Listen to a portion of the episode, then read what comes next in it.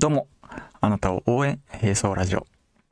この音声配信はあなたを応援するとともに私も頑張って並走していこう、サポートしていこう、そんなコンセプトでお送りしております。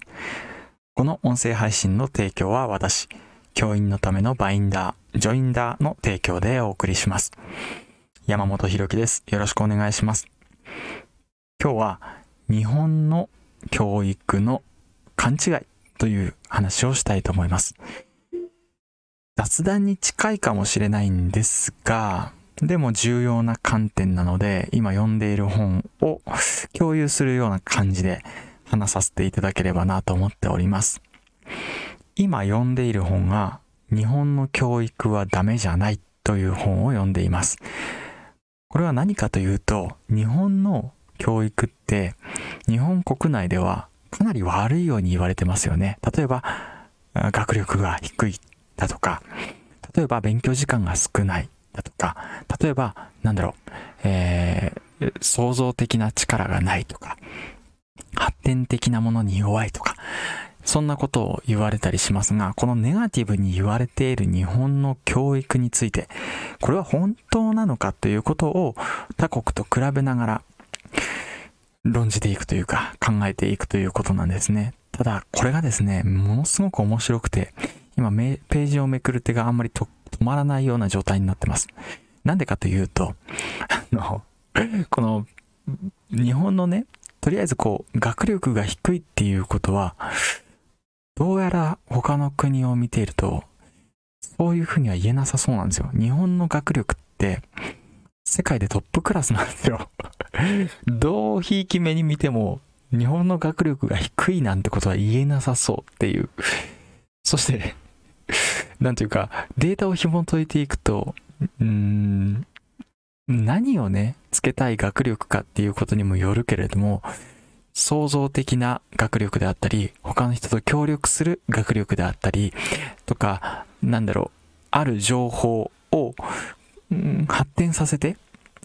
考えるものであったりとか、どの方面の学力においても日本は、本当にどうひいき目に見ても、悪いとは言えないんですよ。どこのデータをどうほじくり返していったら、日本のデ日本の学力が低いって言えるのか、はたまた日本の学力が低くなっているということも言えなさそうなんですよね。だから、ゆとり教育を廃止した時には日本の学力が低くなっているからっていうようなことを言ってたんですけれども、この日本の学力が低くなっているっていうこの前提がくら、くつ、くら、ぐらついてくると、日本の教育に関してのゆとり教育を撤廃した、その方針すら正しいのかどうかって分からなくなってくるんですよ。っていうことを思ってくるとね、データを読んでいかないと傾向がわかんないんだから、この後の打ち手もわかんないよねってことになってくるんですよ。現状把握ができてなければ、この後何も打ち手ないよねっていうのと同じで、例えば皆さんの家庭でどれぐらい消費しているか、お金を消費しているかってご存知ですかねこれが分からずに月にいくら入ってくれば理想的なんてことって言えないじゃないですか。例えば商品に100万円使っているご家庭があるとしたら、収入が、えっ、ー、と、でたらめに大きい数で100万円収入あればいいとかって言ってても、消費がダダ漏れでね、100万円使ってるんだったら、これ100万円収入あったとしても、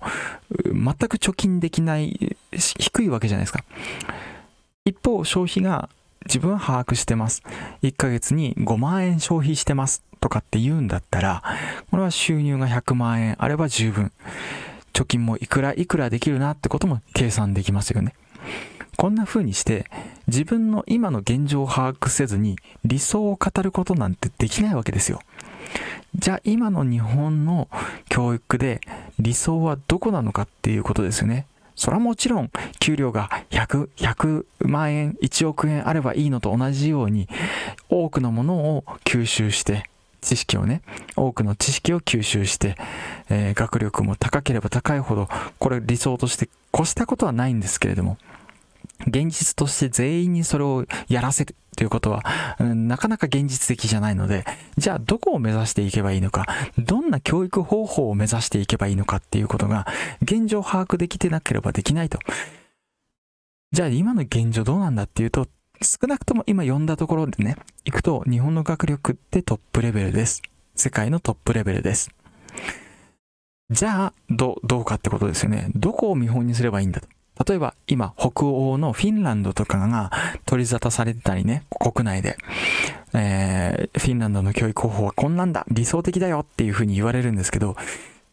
見方によっちゃフィンランドの学力を日本ってずば抜けて超えてたりする。じゃあ、フィンランドを見本にしてて、日本の学力落ちたら、それはフィンランドに揃ってきたことではあるんだけれど、うん、それって良かったのかなって、学力減って良かったのみたいな。それって本末転倒じゃないみたいになってくるんですよ。現状知らないってめちゃくちゃ、だから怖いことですよね。うん。だから、この現状を知るために今ね、この本読んでるんですけれども、それをね、うん、まとめて、あの、図解したりとか、まあ、図解までいかなくてもまとめた画像にして、で、ノートにこう投稿しようとしてるんですけど、またこの後交互期待で、今、こう、読んだところまでの共有ということで、あの、話してみました。伝わるかなこれ。とりあえず日本の学力トップレベルなんです。あなたたちっていうか、これを聞いている日本の人はすごいんです。大人になったら勉強しないっていうのもこれ間違いです。大人になった学力も測ってみると世界トップクラスになってます。なので、日本の学力って大人、子供ともにトップクラスです。まあ、勉強しないっていうのは本当だったりするので、勉強しない時間を体験に当ててたり、この他人との協調性に当ててたりとか、あの、日本の学力っていうのがどうやって保たれてるのかっていうことを調べることもまた面白いのかななんて思ったりしました。ということで、また明日、バイバイ。